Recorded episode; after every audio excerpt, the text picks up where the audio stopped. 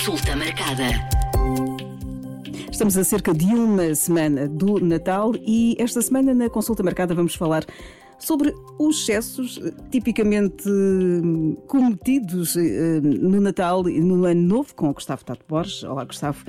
Vamos, Olá, é uma altura em que temos tendência a, a cometer alguns excessos alimentares. De facto, alimentares e não só, porque estamos numa época de festa, de alegria, de convívio com a nossa família, com os nossos amigos, uma época tradicionalmente muito alegre, contente e que acabamos por nos dar espaço para poder tomar algumas decisões que não são tão saudáveis, mas que acreditamos que é só desta vez e depois a seguir vamos, vamos deixar de as cometer outra vez e, e acabamos por cometer alguns excessos, não só na alimentação, uh, o consumo de álcool, dormir tarde, uh, sei lá, tantas outras coisas que vamos, vamos fazendo. E são excessos que não acontecem uh, apenas durante a ceia de Natal ou a noite de, de Ano Novo, começam a acontecer no início de dezembro com os jantares de, de, de empresa, os jantares de amigos, portanto há aqui uma série de eventos durante o mês. Exatamente, o nosso mês de dezembro e às vezes estende-se até meados de janeiro, com os jantares de reis, eh, vamos tendo várias ocasiões e várias desculpas para podermos ter dias de festa. É, por causa desta expressão dias de festa, é uma expressão que na área da alimentação saudável se costuma dizer como um dia de exceção em que podemos cometer um excesso. Uh, e nós vamos tendo ao longo de dezembro e janeiro vários dias de festa e cometendo alguns excessos, uh, não só com os amigos, com o trabalho, com a família, etc e que, e que devemos repensá-los, não necessariamente para fazermos uma dieta muito estrita ou para sermos muito espartanos, mas para podermos ter a noção de que devemos nos regrar também nestas alturas para não termos um problema maior, não só na época festiva, mas também com a nossa saúde a médio e longo prazo. Uh, na mesa, uh, podemos aqui tomar algumas decisões uh, na mesa que vamos ter, nomeadamente uma dieta mediterrânica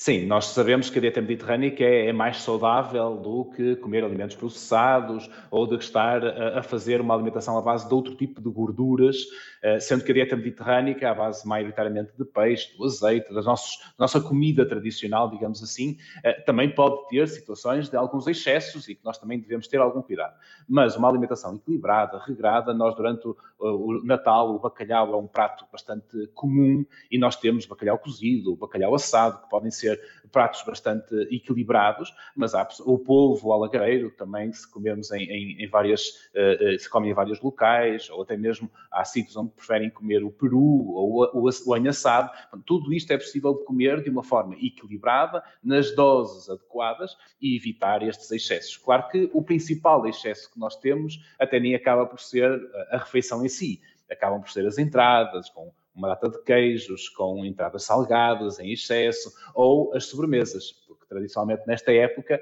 é a época das rabanadas ou das fatias douradas ou da aletria ou do arroz doce ou do bolo rei ou do pão de ló, tantas outras ofertas tão deliciosas, os sonhos que nós, os chocolates que nós acabamos por,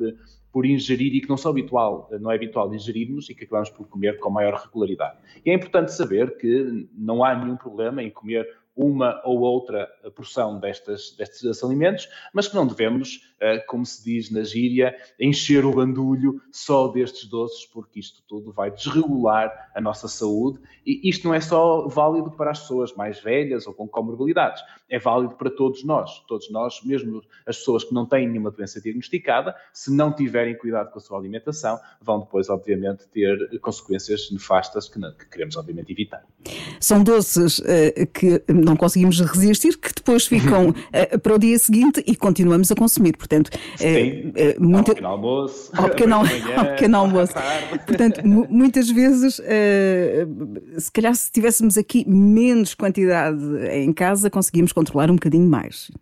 Isso é em tudo, isso é válido para tudo na nossa alimentação. Nós podemos comer vários alimentos, uns mais saudáveis e menos saudáveis, mas temos que comer na quantidade certa. Obviamente que quando nós fazemos uma festa de Natal com a família ou com os amigos, uh, costumamos dizer que a mesa tem que ser farta, não é? Tem que estar comida disponível para todos poderem comer e ninguém sentir que ficou, uh, uh, que não ficou saciado. Mas uma coisa é ficar saciado de alimentos normais, saudáveis, habitual que comemos dos dia, dia a dia, outra coisa é dizer que não ficou, ou que queremos ficar saciados, baseados em, em doces e em comidas salgadas que devemos evitar, ou uh,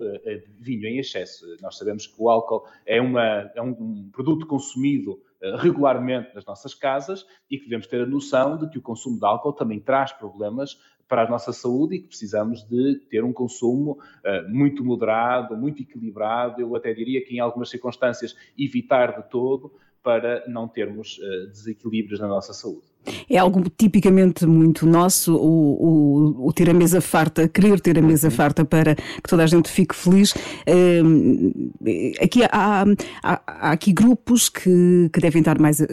devem estar mais atentos nesta altura do ano, nomeadamente diabéticos, por exemplo. Sim, os diabéticos, é óbvio, são, são pessoas que já naturalmente de si têm cuidado na alimentação dos doces, ou devem ter esse cuidado, e por isso no Natal não é diferente, e, e aqueles que são insulinotratados ainda conseguem fazer uma gestão uh, mais dinâmica, mas obviamente que estes doces não são dirigidos, não são aconselhados para estas pessoas. Mas não só estas, estamos a falar das crianças, estamos a falar dos idosos, que têm um metabolismo diferente e que se acumularem mais gordura ou mais açúcar vão sempre ter uh, um, um, excesso de peso e um acumular e uma alteração das suas doenças, situações cardiovasculares, estamos a falar dos doentes cardíacos, estamos a falar de uh, pessoas que possam ter uh, problemas gastrointestinais também, problemas com vesícula biliar, etc. Portanto, há um conjunto enorme de pessoas que devem ter um cuidado acrescido nesta altura do ano, mas eu, eu estes, estes conselhos que estamos aqui a, a, falar, de sermos regrados e comermos adequadamente e bebermos adequadamente, são aplicáveis a todos. Não há aqui ninguém que se possa dar ao luxo de dizer que pode comer o que quer, quando quer, porque quer, quando essa comida não é saudável. Nós precisamos ter esta noção de que todos nós, para termos eh, uma, uma vida saudável, para evitarmos alterações cardiovasculares, problemas gastrointestinais, cardíacos, etc., precisamos de ser sempre cuidadosos naquilo que escolhemos para, para comer. E isso também passa não só pela qualidade da comida, pelo tipo de comida, gorduras, açucarados, etc., mas pela própria confecção da comida. Eh, é preciso ter atenção que a comida deve ser confeccionada de uma forma cuidada, as sobras que necessitem de ser guardados eh, no frigorífico devem ser guardadas rapidamente lá no seu frigorífico para evitar que fiquem uh, com, com, contaminação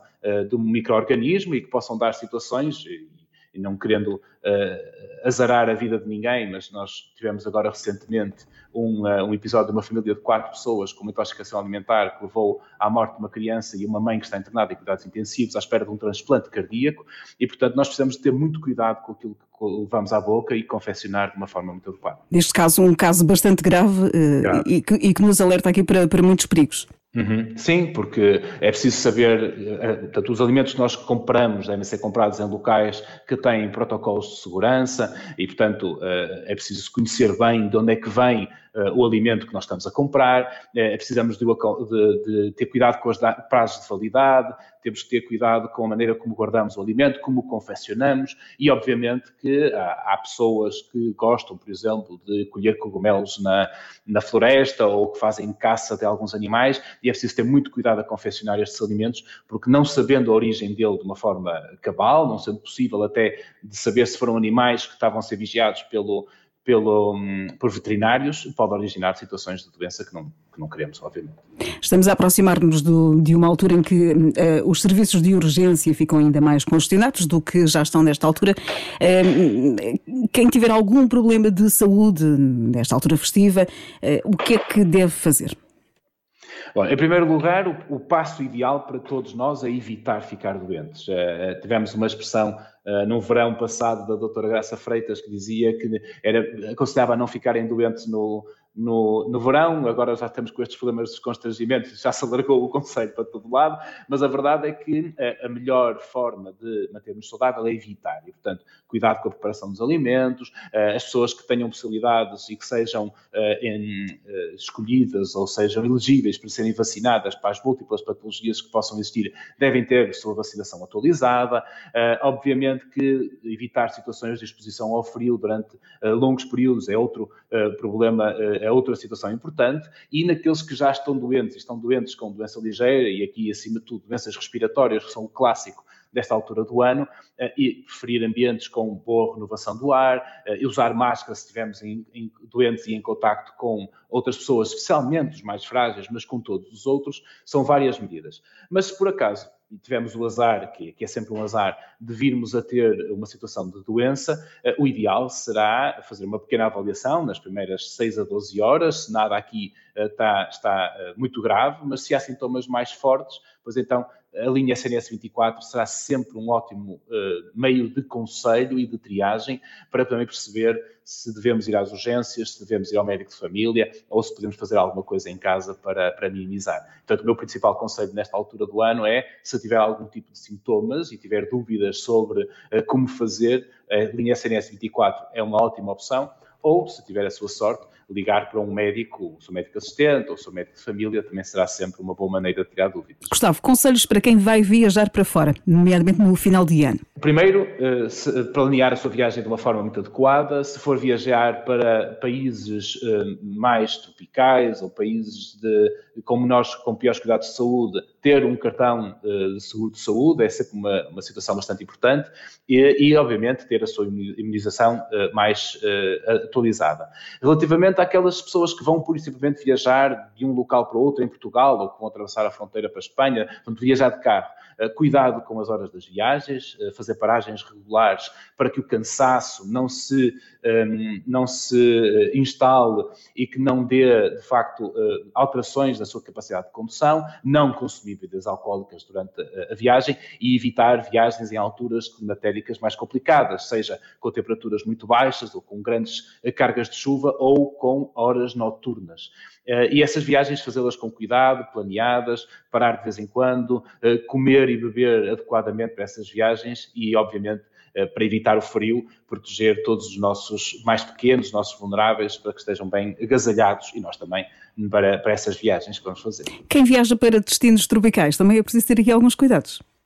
Sim, porque há certos países que, tropicais que têm doenças que nós cá não temos. E, portanto, precisamos de levar, uh, ter atenção à, à, proteção contra mosquitos e, portanto, repelentes, uh, ter uma rede mosquiteira no local onde vamos dormir é uma situação importante, saber que nos locais muitas vezes não há vigilância da qualidade da água e que, portanto, é necessário que se consuma apenas água garrafada, aberta à nossa frente, que não seja aberta pelas outras pessoas, consumir apenas alimentos em restaurantes, a comida de rua deve ser algo que deve ser evitado e, portanto, ter estes cuidados todos para minimizar o risco de podermos ficar com, algum, ficar com alguma doença e vir para cá com alguma dessas doenças são sempre situações importantes. E para algumas até há prevenção uh, com medicamentos que devem ser feitos, no caso, por exemplo, da malária, a importância de fazer tratamento preventivo antes de iniciar a viagem, durante a viagem e uns dias depois da viagem, havendo sempre, e, e aconselho, eh, a necessidade de recorrer a uma consulta da medicina das viagens, que existem várias pelo país todo, onde podemos tirar as nossas dúvidas e até ser aconselhados com medicamentos e vacinas a tomar ao longo do tempo. Gustavo, para finalizar, resoluções que podem ser boas para o ano 2024. Olha, é sempre coisas interessantes uh, que podemos fazer e há sempre passos para a nossa saúde que são importantes. O, o consumir menos uh, álcool é sempre uma medida interessante, o deixar de fumar. Uh, 2024 pode ser um ano bastante interessante, até porque temos uma nova lei de, de saúde pública para o tabaco que vai ser um bocadinho mais apertada e, portanto, é uma boa maneira de nós também iniciarmos um ano mais saudável, é deixar de fumar. Uh, obviamente, praticar mais exercício físico, que é sempre uma maneira interessante, e optar por uma alimentação equilibrada, são sempre medidas uh, bastante positivas. Para aqueles que são, uh, que, não, estão, não estão habitualmente juntos do seu médico de família, não têm consultas regulares, pois tentar organizar-se para fazer uma consulta anual com o seu médico de família, uma consulta anual com um médico dentista, são sempre cuidados que, que fazem sentido para nós estarmos cada vez mais protegidos. Mas alimentação saudável, deixar de fumar e praticar exercício físico são três medidas que, se nós todos fizéssemos, o nosso SNS deixaria de estar em tão, tão excesso de trabalho e teríamos, com certeza, uma população muito mais saudável, muito mais produtiva, melhor economia, melhor saúde, melhor educação, tudo isso. E é isso é o que eu desejo, que as pessoas possam ser mais saudáveis para o próximo ano. Consulta marcada.